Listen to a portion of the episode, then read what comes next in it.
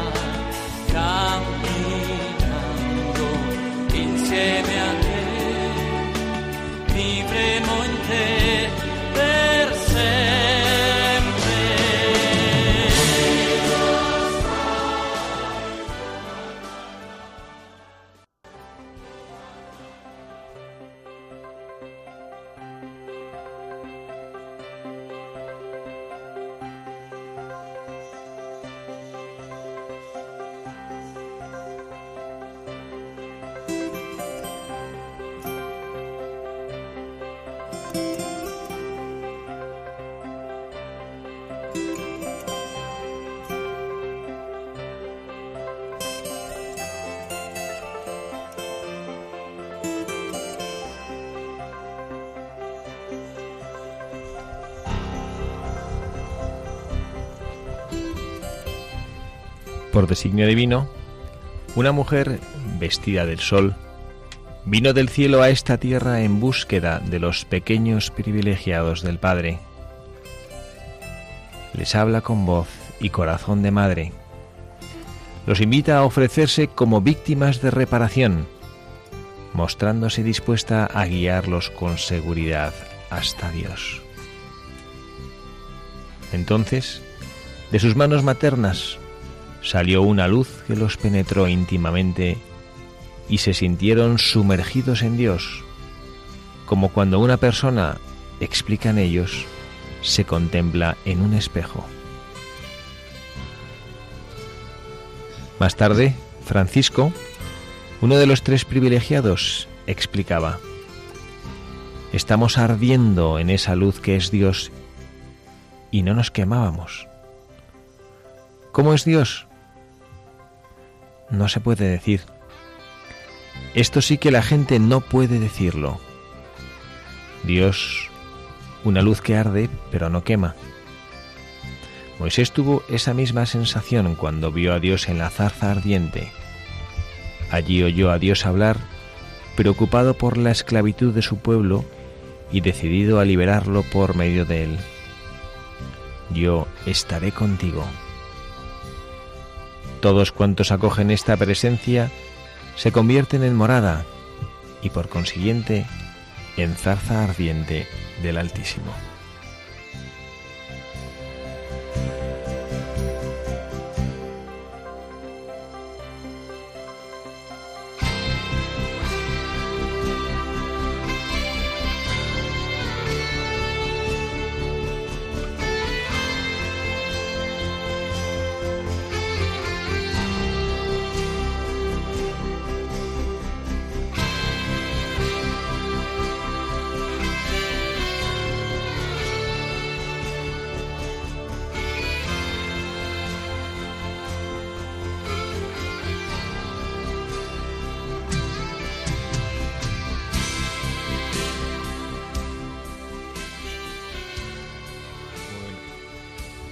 Buenas tardes, queridos amigos, queridos oyentes de este programa de Buscadores de la Verdad, en esta tarde de sábado, en la que hacemos nuestro programa de reflexiones en voz alta. Esta tarde de sábado especialmente gozosa para todos los cristianos que hemos acompañado a nuestro Santo Padre, el Papa Francisco, en estos días especiales y bellísimos que ha pasado en Fátima, en este santuario de Portugal donde la Santísima Virgen María hace hoy 100 años se apareció a los tres pastorcillos, de los cuales dos han sido canonizados por el Papa en esta mañana. Estamos felices de constatar cómo estos pastorcillos que nos han iluminado a lo largo de nuestra vida, que nos han ayudado a conocer y a comprender un poquito mejor quién es la Virgen María en nuestras vidas, que nos han guiado también y nos han ayudado a rezar esa oración preciosa del rosario, ellos han sido elevados a los altares. Estas personas pequeñas, sencillas, que a pesar de su pequeñez en edad, sin embargo eran grandes en sabiduría y en gracia, y ya están ahí en los altares. Y es queremos hacer también desde este programa de Buscadores de la Verdad a ellos nuestro particular reconocimiento de gratitud por su fidelidad y por su entrega y por su amor a María que supieron transmitirnos. Y hoy haremos, los que formamos parte de este equipo de Buscadores de la Verdad, este programa hablando de ellos y no solo de ellos, también de las virtudes que los niños saben vivir y encarnar. Por eso tenemos dos invitados especiales que no son tan niños ni tan pequeños, pero que sí nos podrán ayudar también a ver ellos en sus propias vidas, pensando lo que estos pastorcillos, más jóvenes que ellos ciertamente, supieron y pudieron vivir al encontrarse con la Santísima Virgen María, su madre. Tenemos como últimamente gozosamente con nosotros al hermano Michael Cancian. Hermano Michael, muy buenas tardes. Muy buenas tardes a todos. Gracias por estar aquí con nosotros. Gracias a vosotros. Hoy hablaremos de unos santos portugueses, no italianos. ¿eh? sí, claro, eh, portugueses. portugueses.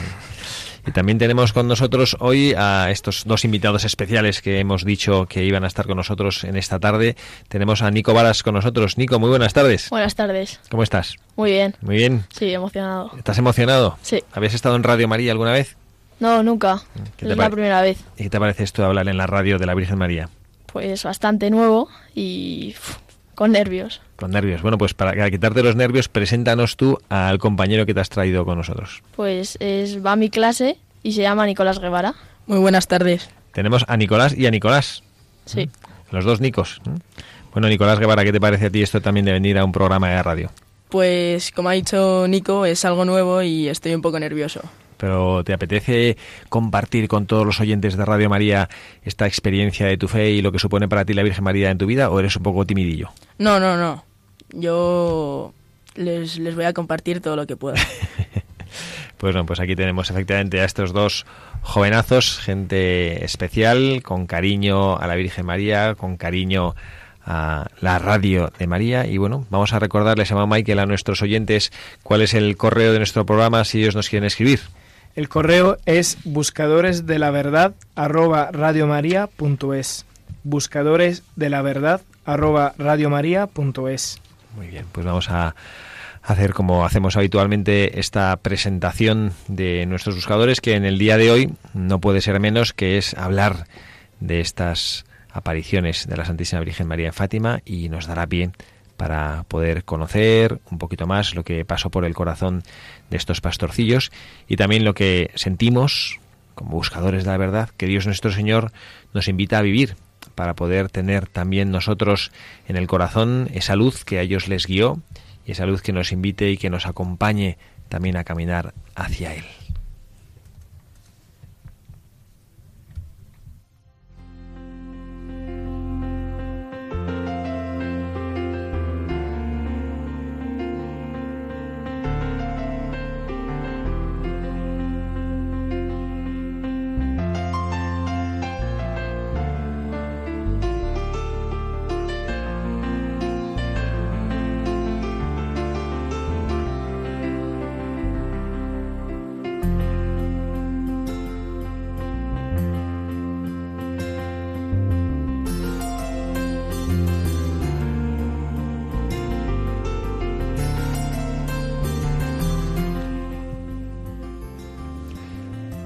Estando jugando con Jacinta y Francisco en lo alto, junto a Cova de haciendo una pared de piedras alrededor de una mata de retamas, de repente vimos una luz como de un relámpago. Está relampagueando, dije. Puede venir una tormenta. Es mejor que nos vayamos a casa. Oh sí, está bien, contestaron mis primos. Comenzamos a bajar el cerro llevando las ovejas hacia el camino. Cuando íbamos por mitad de la pendiente, cerca de una encina que aún existe, vimos otro relámpago y habiendo dado algunos pasos más, vimos sobre la encina una señora vestida de blanco, más brillante que el sol, esparciendo luz más clara e intensa que un vaso de cristal lleno de agua cristalina atravesado por los rayos más ardientes del sol. Estábamos tan cerca que quedábamos dentro de la luz que ella irradiaba. Entonces la señora nos dijo, no tengáis miedo, no os hago daño. Yo le pregunté, ¿de dónde es usted? Soy del cielo, contestó. ¿Qué es lo que usted me quiere? Le volví a preguntar. He venido para pediros que vengáis aquí seis meses seguidos el día 13 a esta misma hora. Después diré quién soy y lo que quiero. Volveré una séptima vez. Pregunté entonces, ¿yo iré al cielo? Sí, irás. ¿Y Jacinta? Irá también. ¿Y Francisco? También irá, pero tiene que rezar antes muchos rosarios. Entonces dijo, ¿Queréis ofreceros a Dios para soportar todos los sufrimientos que Él quisiera enviaros como reparación de los pecados con que Él es ofendido y de súplica por la conversión de los pecadores? Si queremos. Tendréis pues mucho que sufrir, pero la gracia de Dios os fortalecerá. Diciendo esto, la Virgen abrió sus manos por primera vez, comunicándonos una luz muy intensa que parecía fluir de sus manos y penetraba en lo más íntimo de nuestro pecho y de nuestros corazones, haciéndonos ver a nosotros mismos en Dios más claramente de lo que nos vemos en el mejor de los espejos. Entonces, por un impulso interior que nos fue comunicado, también caímos de rodillas repitiendo humildemente, Santísima Trinidad, yo te adoro. Dios mío, Dios mío, yo te amo en el Santísimo Sacramento. Después de pasados unos momentos, Nuestra Señora agregó, Rezad el rosario todos los días para alcanzar la paz del mundo y el fin de la guerra. Acto seguido, comenzó a elevarse serenamente, mientras la luz que la circuncidaba parecía abrirle el camino.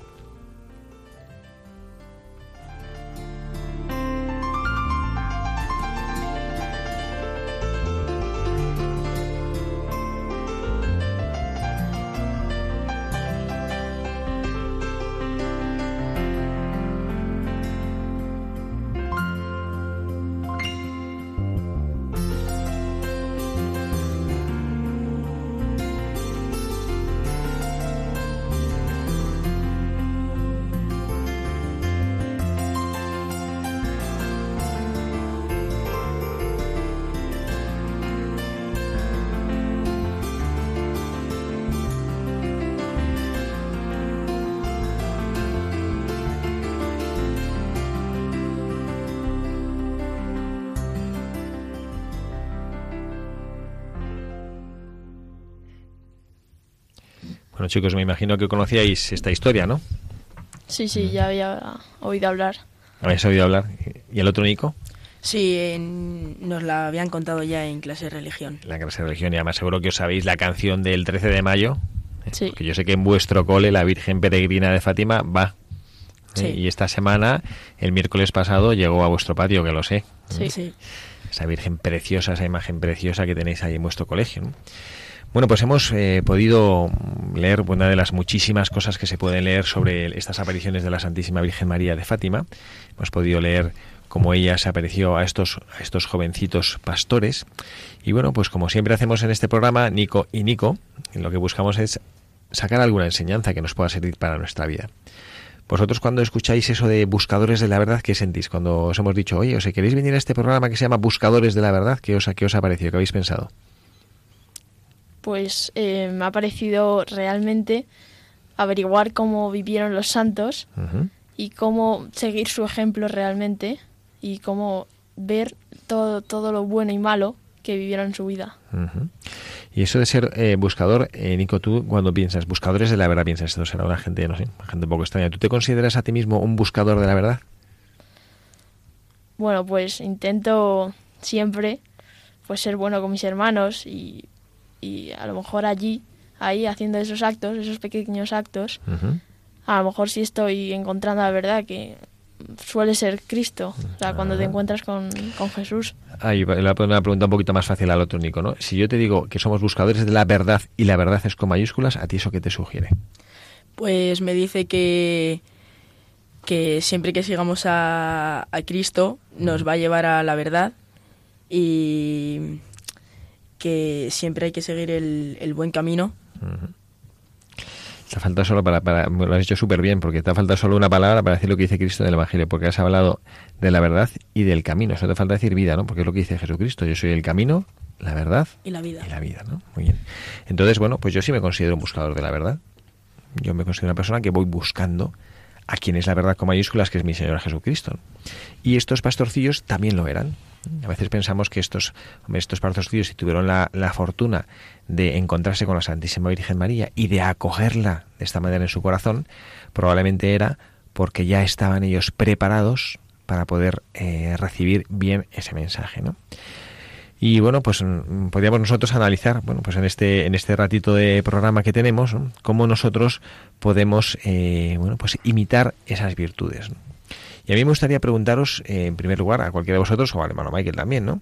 Que vosotros, o si, si, vemos nosotros, eh, que estos pastorcitos estaban ya como bien preparados para poder recibir a la Santísima Virgen María, ¿qué creéis que es lo que hace falta para que un buscador de la verdad, que es Jesucristo, esté preparado para de repente encontrarse con él? ¿Qué creéis que hace falta tener el corazón? A ver, pues yo creo que hace falta estar en gracia y tener el alma limpia de pecados. Uh -huh. Y si cometes algún pecado grave o que te sientes mal con Dios, cuanto antes le dices a Jesús en tu corazón que cuanto, cuan, en cuanto pueda me voy a confesar. Uh -huh.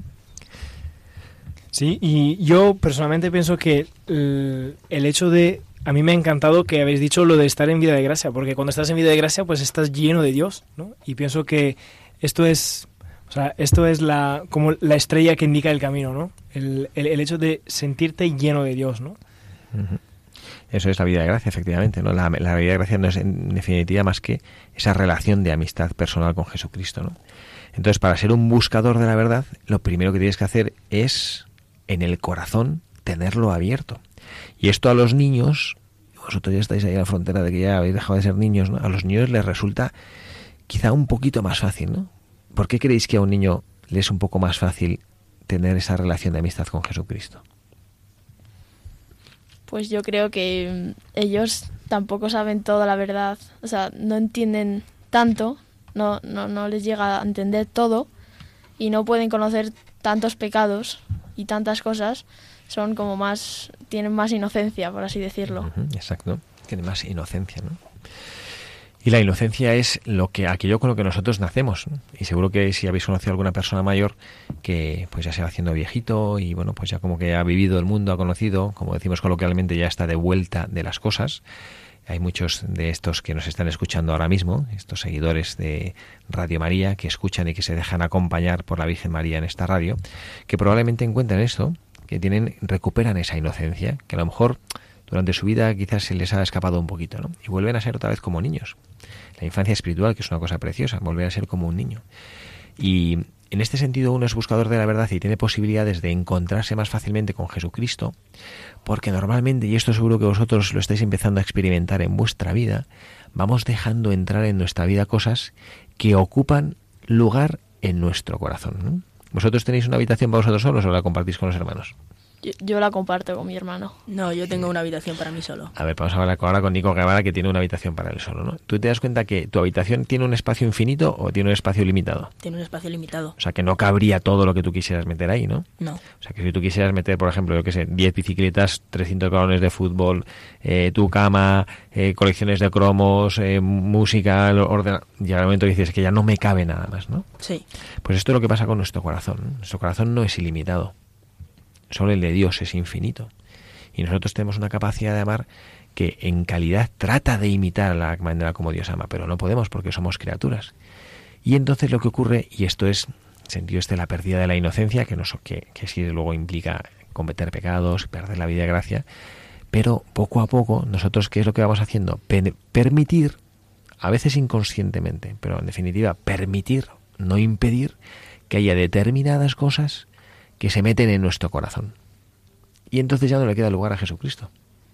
Ya no le queda espacio a Jesucristo. Entonces la primera enseñanza que hacen nuestros pastorcillos, que esta mañana el Santo Padre ha ratificado que esa es la manera correcta, les ha canonizado, es decir, que ha dicho, estos están en el cielo porque han vivido de una manera con la cual te aseguras llegar al cielo. Y una de las características que ellos tuvieron es que no tenían nada en su corazón que les impidiera que Jesucristo estuviera presente, ¿no? Y bueno, pues esto es una cosa difícil, ¿no? Sí, yo, y, sí, eh, o sea, es, muy difícil la verdad, y sobre todo porque llega un momento que te empieza a cuestionar muchas cosas, ¿no? O sea, un niño, un niño, otra cualidad que un niño tiene, además de la inocencia, bueno, que es, eh, es junto a la inocencia, que es que no se cuestionan mucho las cosas, que está, o sea, que no quiere decir que está mal cuestionarse las cosas, porque es muy bueno, porque la fe también tiene que ser razonable en un cierto sentido, pero llega un momento que te encuentras delante de Dios que algunas cosas no las puedes entender porque es Dios, y si ya empiezas a entenderlo, ya, eh, ya deja de ser Dios en tu vida, ¿no? Y, esto es bastante difícil, porque con el ir del tiempo, la sociedad, eh, queremos como eh, quererlo entender todo, es decir, querernos hacer dioses encasillando Dios en algo que nosotros ya lo tenemos ahí arregladito, ¿no? Y también me impresiona cómo esos niños iban creciendo y también les iban entrando cosas nuevas en el corazón. Y cómo consiguieron dejar un espacio muy grande para Jesús y para la Virgen, porque abrieron de par en par su corazón cuando recibieron a la Virgen así de repente y la recibieron en su corazón y dijeron que sí y confiaron. O también como, como ha dicho Nico, que aceptan la propuesta de la Virgen sin dudar ni un momento. Fíjate, me ha encantado esto que dice Nico Guevara, ¿no? Y me gustaría que este fuera nuestro segundo mensaje, que creo que es que, que, es interesante que lo valoremos o al menos que lo pensemos, ¿no? Para nuestra propia vida, ¿no? Lo ha dicho fenomenal. Ellos aceptaron inmediatamente lo que la Virgen María les dijo, ¿no? como que tuvieron su momento, pues como no entendían muy bien, me imagino que se asustaron, hasta tal punto se asustaron que la propia Virgen María les tuvo que decir, no tengáis miedo, que no os voy a hacer daño. Porque que les llamaba un poquito la atención, ¿no? Y ellos en cuanto escucharon a la Santísima Virgen María, inmediatamente la dieron, adhirieron en su corazón lo que ella les estaba pidiendo. Y además, y además uno, uno, uno puede decir, ¿no? Eh, pues es muy fácil, ¿no? Es que le ha parecido a la Virgen, obvio que tiene que creer, pero si, si hemos estado atentos cuando hemos leído, decía, eh, la primera vez vieron una bella señora, no, no vieron la Virgen, o sea, todavía no sabían que era la Virgen y vieron una bella señora. Y todo lo que decía esta bella señora lo estaban acogiendo en su corazón. Entonces, eh, yo pienso que no, es, que no es tanto para dar de seguro que fue muy fácil para ellos simplemente porque la Virgen se le apareció, y además por el mensaje que, que, le da la Virgen. La Virgen no le dice, ah, qué bonito el rosario y está. No, no, le dice de sacrificarse. ¿no? Y yo pienso, ¿a quién le gustaría que una señora que ni conoces te dice que te tienes que sacrificar todos los días? ¿no? Y también cómo con esas palabras, o cómo tenían que tener los pastorcitos el corazón para que con esas, esas, esas pocas frases aceptaran eh, salvar eh, a mucha gente mediante su sacrificio, cómo no salieron corriendo de miedo y cómo aceptaron lo que les había dicho la Virgen. Esta es una, esta es una realidad que nos, que nos sorprende. Probablemente también la propia gracia de Dios a ellos les hizo tener, tener ese valor. ¿no? Pero yo aquí también en esa, en esa capacidad, primero de eso, de cuidar un poco el corazón, de que no se te llene de cosas, y luego también en segundo lugar, en esa capacidad de dar una respuesta eh, ágil a lo que la Santísima Virgen María les decía, y como muy bien ha apuntado el hermano Michael, no sabían quién era. De hecho, la Virgen María hasta el final no les dice quién es. Dice, bueno, porque le pregunta quién es, dice, bueno, vosotros venís seis meses seguidos, el día 13, y entonces yo os diré lo que yo diré quién soy. No sabían en principio quién era. Evidentemente, por esa presencia, como ellos decían, que se sentían inundados de la gracia de Dios, intuían que era una presencia divina, celestial. Y yo creo que esta importancia que, que tienen las, las cosas, esta importancia que nosotros damos ah, para poder efectivamente dar una respuesta pronta, depende mucho de quién queremos nosotros que sea la Santísima Virgen María en nuestro corazón. Yo hablaba esta semana con un grupo de padres de familia y les animaba ¿no? a poder vivir un poquito mejor su vida de fe, a poder cultivarla un poquito más, a dedicar tiempos a la oración, a poderla vivir en grupo, en comunidad. El Papa ya desde el Papa Francisco ya nos decía durante su pontificado, el Papa Benedicto XVI, disculpen, en su pontificado nos insistía que no vivamos nuestra fe como francotiradores. ¿Sabéis lo que es un francotirador, no? Sí, sí. Que es uno que va solo, ¿no? Entonces como que va solo y él piensa que ya lo hace todo y él se esconde y consigue ahí pegar el tiro preciso a donde hace falta, ¿no? Sino que nos juntemos. Y decían, bueno, es que eh, no, no logramos encontrar el tiempo, no logramos encontrar el tiempo, ¿no? Y, y yo les decía esto, bueno, porque yo sabía que había varios aficionados al fútbol, ¿no? Y les decía, bueno, ¿y quién, quién, quién va a encontrar tiempo para, para ver el partido este del Madrid, Atlético Madrid de la Copa Europa que fue, la, que fue el otro día, ¿no? Y todos sonrían, ¿no? Claro, ¿Por qué? Porque a esto sí le das importancia. ¿no? O sea, cuando tienes algo que te parece súper importante, encuentras el tiempo inmediatamente. ¿no? Entonces, en nuestra vida tenemos que hacer también el esfuerzo por poder decir qué es importante para mí en la vida. ¿no? A mí me gusta mucho esta historia, el amor tan fuerte que tienen los pastorcitos a Dios, dado a que entregan su vida para salvar a los demás. Sí, y eh, enchufándome con eso que acaba de decir, es, es que es increíble, ¿no? Porque eh, le, le, dice, eh, la Virgen le dice, ¿queréis ofreceros a Dios? Y luego le sigue diciéndole, tendréis mucho que sufrir. Y esto me llama muchísimo la atención, sabiendo que son casi las mismas palabras que le dijo Simeón a la Virgen María, ¿no? Y como que la Virgen María se aparece manifestándole la, las mismas cosas. Simón le dijo, también a ti, o sea, te traspasarán, te traspasarán unas espadas, ¿no? Que decía que tendría que sufrir mucho. Y ella esto mismo lo comparte con esos niños, ¿no? Como que lo más íntimo que tenía la Virgen María eh, de, la, de, la, relación con su hijo Jesús, lo comparte con la humanidad, ¿no? Lo comparte con esos pastorcitos. Tenemos esta, este, yo creo que podemos analizar este tercer mensaje, que, hemos ha salido aquí un poquito en la conversación, ¿no? Y que es el hecho de entregar la vida. Cierto es que a nosotros Dios nuestro Señor habitualmente no nos pide, como a ellos, que entreguemos nuestra vida, no nos pide que hagamos estos sacrificios tremendos como, como ellos vivieron, que con su juventud y sus, sus pocos años fue, supieron vivir con muchísimo sacrificio y haciendo que su vida fuera glorificación de Dios nuestro Señor. ¿no? Pero el, el, este esto de entregar la propia vida que hemos comentado que además a mí me parece que tiene muchísima relación con lo que el Papa Francisco nos pide mucho a los cristianos ¿no? que no seamos cristianos de salón vosotros por qué pensáis que es tan difícil en la propia vida y no, o sea, no nos vamos a inventar, bueno, no es una realidad que es difícil en nuestra propia vida poder hacer algo por los demás, poder dar tiempo de nuestras vidas a los demás. A ver, alguno de los tres que pueda contarte. Bueno, yo pienso que, o sea, es un poquito difícil eh, dedicar tiempo a los demás porque ya te, te pides de salir de tu comodidad, de, de, tu comodidad, ¿no? De decir, pues ya tengo mis cosas, ya tengo mis cosas que hacer, mis deberes, mi, mis planes y que los demás no me fastidien, ¿no? O que a lo mejor con que haga algo de bien en mi clase o que haga algo de bien a mi alrededor, pues ya basta, Dios sabe, ¿no? Pero es que la relación con Dios yo pienso que te pide más. Es decir, Dios no te pide que tú, eh, cuando le puedes dar un brazo, le das una mano y, Dios dice, ah, pues gracias, al menos me he dado la mano. No, no, Dios quiere el brazo, ¿no? Quiere el brazo porque sabes que tú lo puedes dar.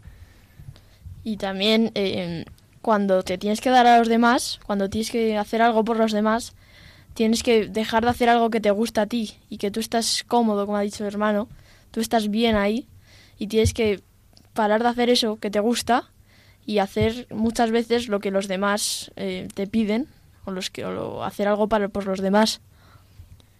Yo, y, y yo añadiría también, eh, es que cuando tú haces algo por los demás, que, qué sé yo, un apostolado o ayudarle, eh, como persona te compromete, ¿no? Como persona te compromete, porque, eh, no sé, si yo pienso que voy a un hospital a acompañar a unos niños que están sufriendo y tal, y buscar de, de consolarles, es que a mí no me deja pasivo frente a su situación, entonces esto me cuestiona también a mi vida y a lo mejor me surgen preguntas que yo no quiero responder, ¿no? Que quiero, eh, surgen preguntas que a lo mejor yo no me quiero afrontar. Claro, a mí me parece que esto es porque el humano se conforma con muy poco y le cuesta mucho dar algo suyo a los demás. Sí, eso es una realidad que nuestro corazón está eh, como, como quizá limitado, ¿no? Está ahí un poquito anquilosado no somos capaces de darnos. ¿no? Yo tenía, un, cuando era novicio y empecé mi vida religiosa, había un novicio conmigo que era muy gracioso. Él era norteamericano y hablaba el español regular, pero le encantaban algunas expresiones y una que repetía era más vale darse que oxidarse, decía, ¿no? Más vale darse que oxidarse. Hacía muchísima gracia como lo expresaba. Y es verdad que cuando uno no se da, que no te nace, acabas oxidado. Y ellos, estos pastorcillos, aprendieron realmente a, a darse y, y, a entregarse a los demás, ¿no?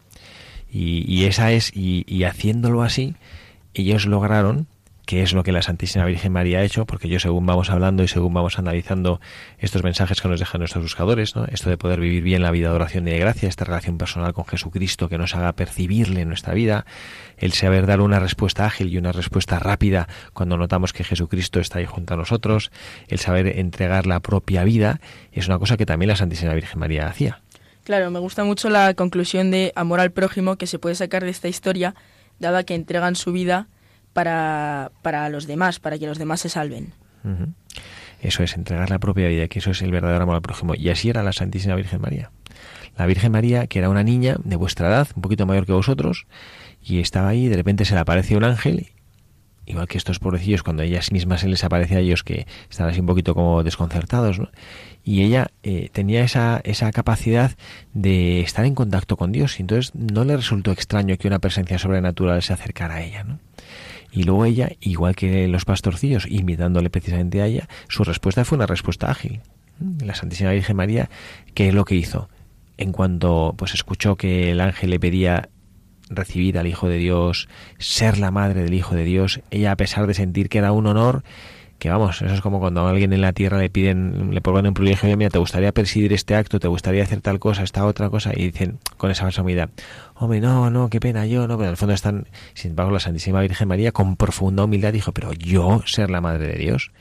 Y ella probablemente como criatura no creo que haya habido en la historia otra más excelsa que ella. Ciertamente, en el orden de la gracia, pues pues eh, las distancias esas como que las, sabe medir Dios nuestro Señor, pero vamos, no creo yo que haya habido alguien más excelso que ella, ¿no? Y ella se sentía indigna, pero estaba tan contenta de poder ser instrumento de Dios, estaba tan feliz de que Dios se hubiera fijado en ella, que eh, hizo un canto, que es el Magnífica, que es un canto precioso y que es el canto que además nosotros les hemos traído hoy al programa, ¿no? Para que la Santísima Virgen María, a través de esta canción que vamos a escuchar, nos hable y nos exprese eso que tiene que haber en el corazón de sus seguidores, de sus hijos, eso que hace que deseemos que nuestra vida sea proclamar la grandeza de Dios nuestro Señor. Bueno, pues estamos, estamos para que podamos escuchar juntos este canto del Magnificat y en un ratito estamos otra vez con todos ustedes. Proclama la grandeza del Señor. Se alegra mi espíritu en Dios mi Salvador, porque ha mirado la humillación de su sierva, porque ha mirado mi pequeñez.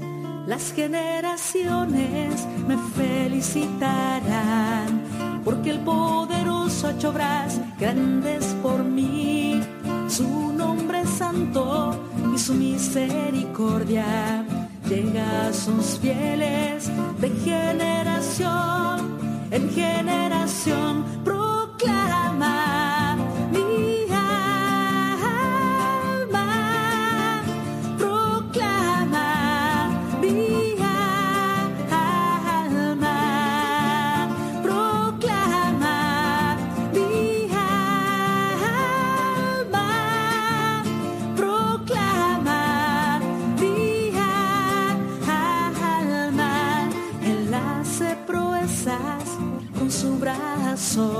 Dispersa los soberbios de corazón, derriba del trono a los poderosos y enaltece a los humildes, a los hambrientos los colma de bienes y a los ricos los despide vacíos, los despide vacíos, proclama.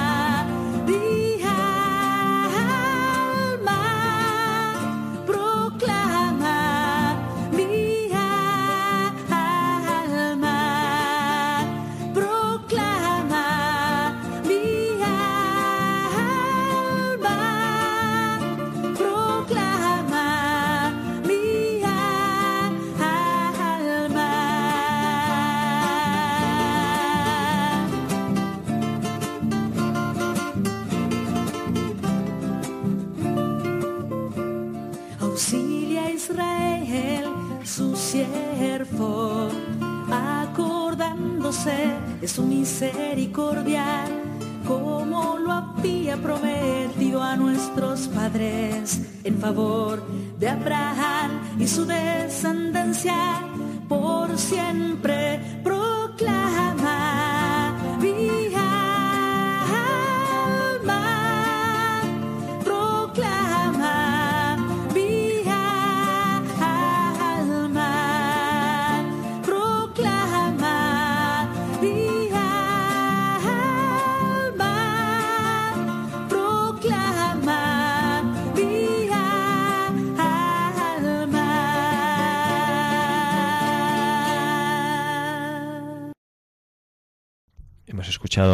esta oración hecha canción. Seguimos en este programa de Buscadores de la Verdad y les también compartimos que lo que estamos haciendo en Radio María durante este mes de campaña y queremos pedirles que pues que se adhieran a todo lo que desde Radio María estamos nosotros ahora intentando hacer.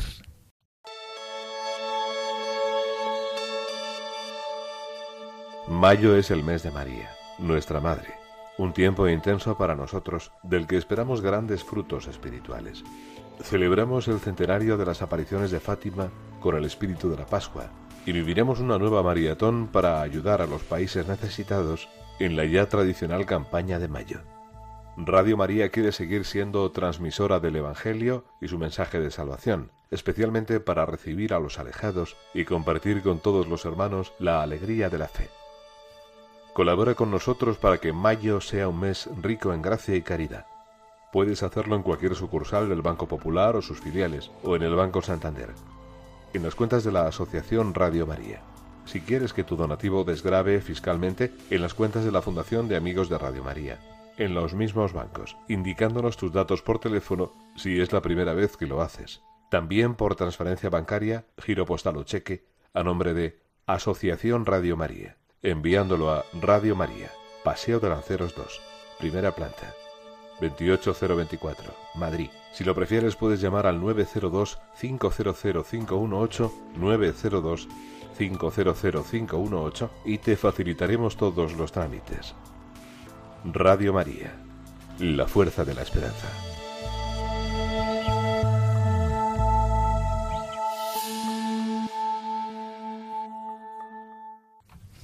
Sí, yo eh, quería, estaba reflexionando en algo cuando estábamos hablando de que la Virgen se aparece, ¿no?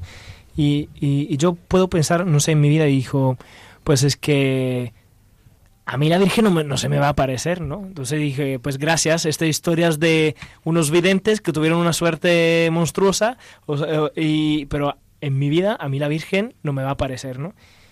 Pero esto no quiere decir que la Virgen debe, o sea, a lo mejor físicamente, a lo mejor no tienes una visión de la Virgen, ¿no? Pero sí la Virgen se aparece en tu vida, ¿no? Y sí, eh, yo pienso que ahí tenemos que poner los ojos de la fe o las gafas de la fe para ver dónde en nuestra vida la Virgen se aparece, ¿no? Eh, yo pienso, no sé, yo pongo eh, un, ejemplo que me, que me, recuerda mucho de cómo Juan a Juan Pablo II se le ha parecido la Virgen, ¿no? Porque Juan Pablo II no tuvo una visiones, no tuvo la visión de la Virgen de Fátima que dijo nada, pero sabemos la historia de que cuando eh, le, le, dispararon en San Pedro, se salvó por milagro, porque la bala estaba dirigida al corazón, se desvió y justo era un 13 de mayo era un 13 de mayo. Y cuando Juan Pablo II fue en peregrinación a la Virgen de Fátima a entregarle la bala, eh, cuando eh, se la quería poner en la corona de la Virgen y cuando le, acercaron la corona se dieron cuenta que había un hoyo que había salido por casualidad cuando estaban fundiendo la corona. Y cuando pusieron la bala en la corona, justo era del mismo diámetro de la bala, ¿no? Para ponerla ahí en la corona. Como que la Virgen ya lo tenía pensado y como que la Virgen así de esa manera se quiso aparecer en la vida de Juan Pablo II.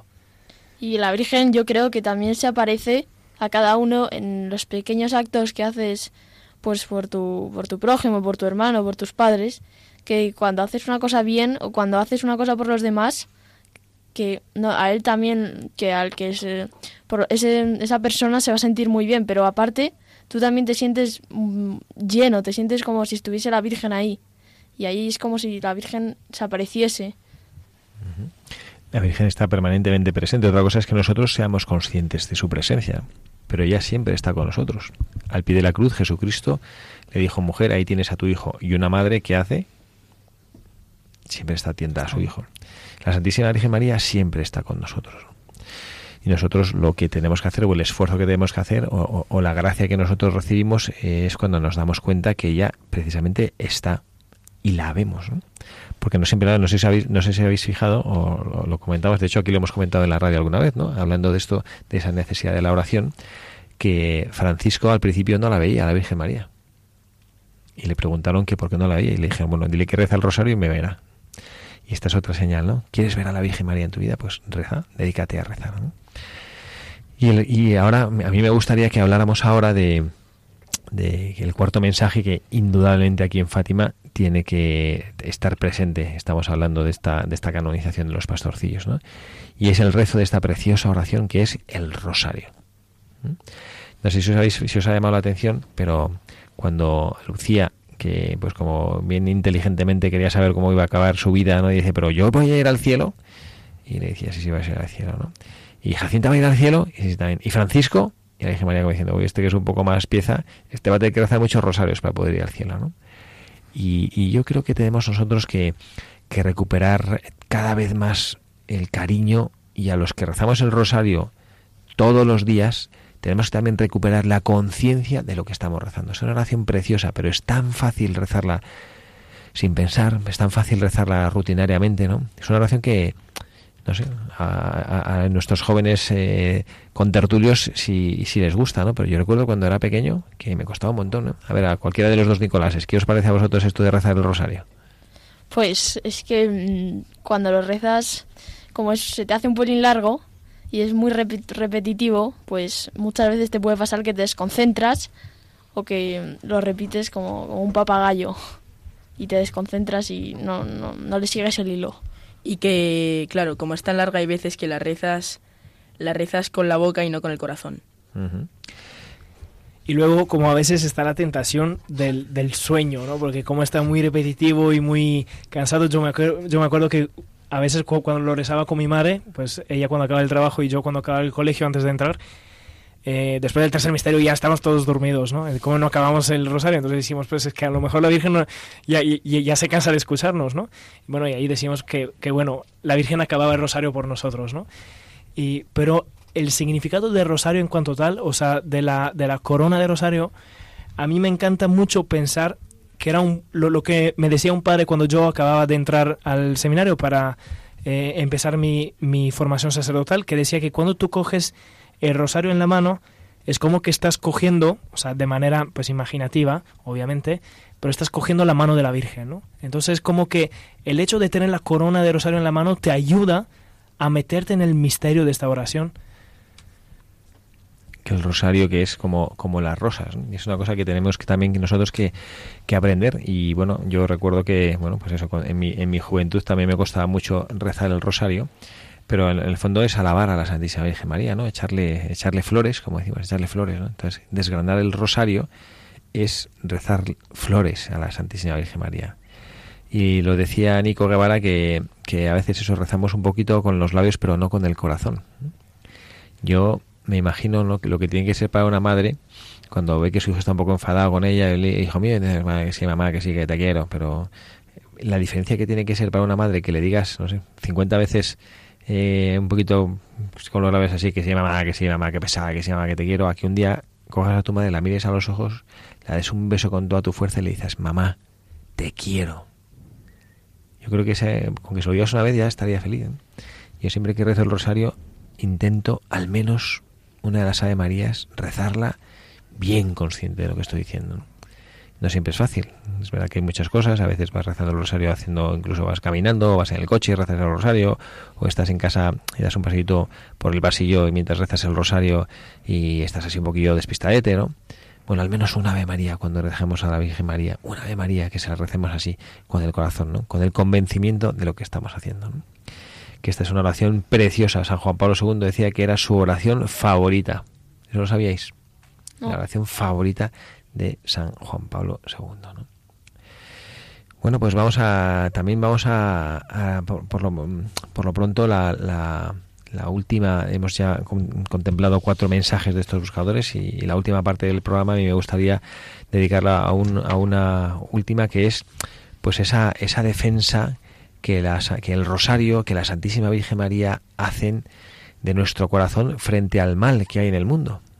Los pastorcillos tuvieron eh, la oportunidad, no sé si a ellos les gustó o lo, sufrieron mucho, de contemplar una visión del infierno y de ver las almas que ahí atormentadas vivían. Y, también ellos sabían incluso, bueno, pues que es verdad que el mundo a veces nos presenta un estilo de vida que es contrario a lo que Jesucristo pide. De hecho, hay una de las, cuando le pregunta a Lucía por sí, por su hermana, por sus primos, si se habían salvado o no, luego le pregunta por, por unas amigas suyas, ¿no?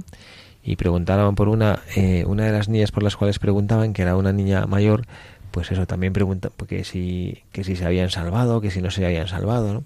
Y había una que era como un poquito mayor, pues fulanita tal, sí, sí, también se ha salvado, porque es que habían muerto hacía poco, y menganita de tal, y, y decía, decía que estará en el purgatorio hasta el final de los tiempos, decía, ¿no? Y entonces, eh, eso a mí, bueno, pues verdad que asusta un poquito, ¿no? Pero en lo que asusta no es eh, más que la verdad que, el, que, el, demonio está en nuestras vidas también cercano, ¿no? Y que es como la gran defensa y el gran arma que demos nosotros contra el mal eh, es el rezo del, del, Santo Rosario también. Claro, y hay una frase que hace referencia a que el demonio está cerca y es vigilad y orad para no caer en tentación y también cómo la Virgen se enseña el, infierno, el purgatorio y, el cielo a Francisco y a Jacinta y no a, Lucía, que era la que hablaba, la que hablaba con ella. y, y, Francisco, que era, que era, era el, como el más pieza, por así decirlo, y era el que le enseñó todo y el que, al darse cuenta de cómo eran esos, esos tres sitios que había visitado, se puso a rezar constantemente para salvarse. Le impresionó tanto que se puso a rezar. De hecho, en eso, en eso de, de, que le impresionó tanto, es decir, que la visión estaba, estaba muy, o sea, estaba tremenda, porque acabaron muy, muy, digamos, asustados, por así decirlo, y se volvieron como, retomando el mensaje que hemos leído al entrar al programa, de convertirse en salsa ardiente del Altísimo, ¿no? Y cuando ellos vieron esta visión tremenda, no se quedaron en una simple relación con Dios de temor, ¿no? Ah, yo hago esto para, para que no acabe ahí. No, no, se volvieron en zarza ardientes del Altísimo. Ofrecieron su vida con más eh, impulso, o sea, con más amor, con más amor a Dios, ¿no? Tanto, tanto es que cuando Jacinta fue operada, fue operada, ella eh, tenía una enfermedad que, le habían dicho que hasta la operación no le servía de mucho. Y, y además, eh, para complicar más las cosas, eh, no tenían em, no tenían el material para dormirla, para la, anestesia, ¿no? Y entonces ella pidió de ser operada ni modo, ¿no? Y, dijeron, no, pero que estás loca, ¿no? Y tienes 11 eh, años, eres pequeña, ¿cómo vas a hacer esto? Y dice, no, no, es que a través de mi sacrificio puedo salvar más almas, ¿no? Un ejemplo de zarza ardiente del Altísimo. Qué preciosa reflexión, ser zarza ardiente. Porque es verdad que ellos rezaban un poquito mm, para, también su propia salvación, ¿no? Pero esencialmente la Santísima Virgen María, cuando se les apareció, les, les, les pedía, ¿no? Eh, por favor, ofreceros por el mundo para que podáis reparar los pecados con los cuales Él es ofendido. Él dice, la Santísima Virgen María nos hacía ver ¿no? que el mundo eh, eh, da la espalda a Dios y está ofendiéndole muchísimo. Y ellos también, no era eso solo rezar para salvar su propia alma, ¿no? sino que ellos veían que Dios nuestro Señor estaba siendo ofendido y querían reparar por los pecados que las almas hacían hacia Dios nuestro Señor. Quería, o veían esa bondad tan grande y yo creo que esto no es eso, ¿no? Como, como simplemente querer pagar como si fuera un mercader, ¿no? Yo quiero pagar, ¿no? Sino que te das cuenta de la injusticia tan grande. Cuando amas a Dios y tienes la suerte de verlo en tu vida, de verlo no me refiero a físicamente, sino de verle presente en los demás, en las circunstancias que te rodean, ver a Dios y verle que es tan bueno y que hace tanto bien a todos y que es tan desinteresado y que está a veces tan solo y tan pacientemente espera a todos, que cuando tú ves que Él es despreciado, te nace del corazón, cuando tienes un corazón ardiente como un buen buscador de la verdad, ¿no? Tienes un corazón ardiente, entonces te nace decir, Señor, ¿qué puedo hacer yo para aliviarte este dolor? ¿no? ¿Qué puedo hacer yo para compensar las ofensas y las heridas que mis hermanos hacen contra ti?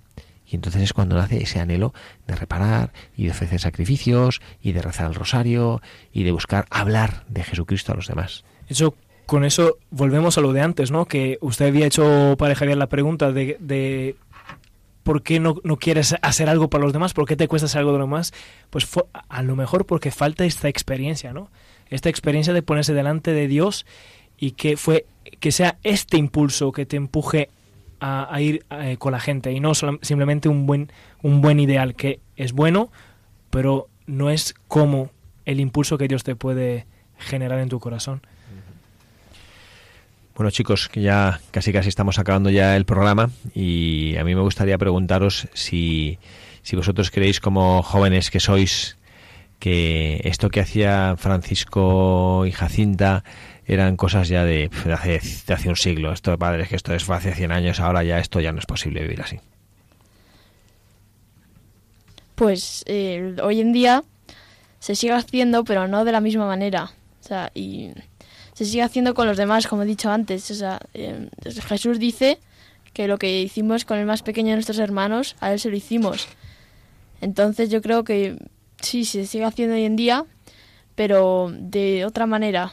O sea, no se nos aparece uh -huh. físicamente, sino que en los demás, cuando haces una cosa buena por los demás, pues te sientes como lleno y te sientes como que estás con la Virgen y el Señor. Vivir para los demás. Muy bien, Nico. Esto es, tenemos que vivir también para los demás. No basta decir, bueno, yo, yo, yo ya me tengo arreglado, yo vivo en mi vida de gracia, yo hago bien las cosas, pues a los demás que les den dos duros, ¿no? Yo ya tengo todo solucionado. Somos parte de los hijos de Dios. Y un hijo de Dios de verdad, enamorado de su Padre de Dios, no puede quedarse tranquilo cuando ve que hay hermanos suyos que le dan la espalda. Este tiene que ser nuestro compromiso. Pues nada más, con esto ya acabamos, chicos. Se nos ha ido el programa rapidísimo. Yo he estado súper a gusto. Muchísimas gracias, hermano Mike, por estar aquí con nosotros. Muchísimas gracias a vosotros y por vuestras reflexiones, chicos. Sí. Nicolás Varas, muchísimas gracias. Nada, nada, a vosotros. Que Dios te bendiga. Muchísimas gracias, gracias. Nicolás Guevara. Muchas gracias a vosotros por invitarnos. Pues lo haremos con mucho gusto y también en el futuro, si queréis venir a este programa, sabéis que esta casa, que es la Casa de María, es la vuestra y que están abiertas las puertas.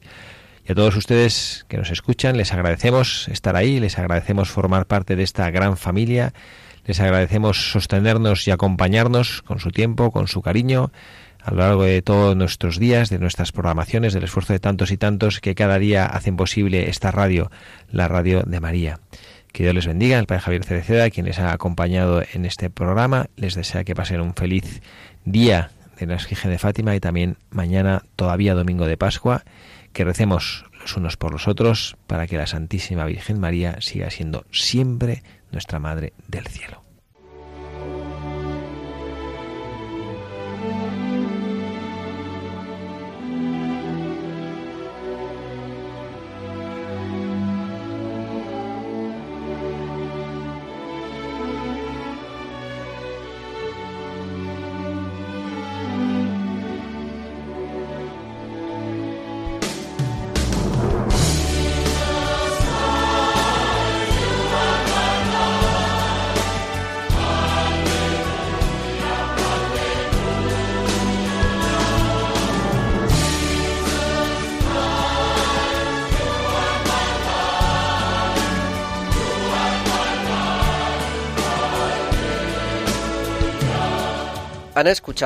Buscadores de la Verdad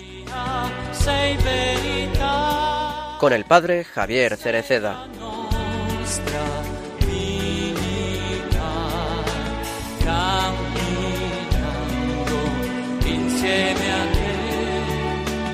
libre.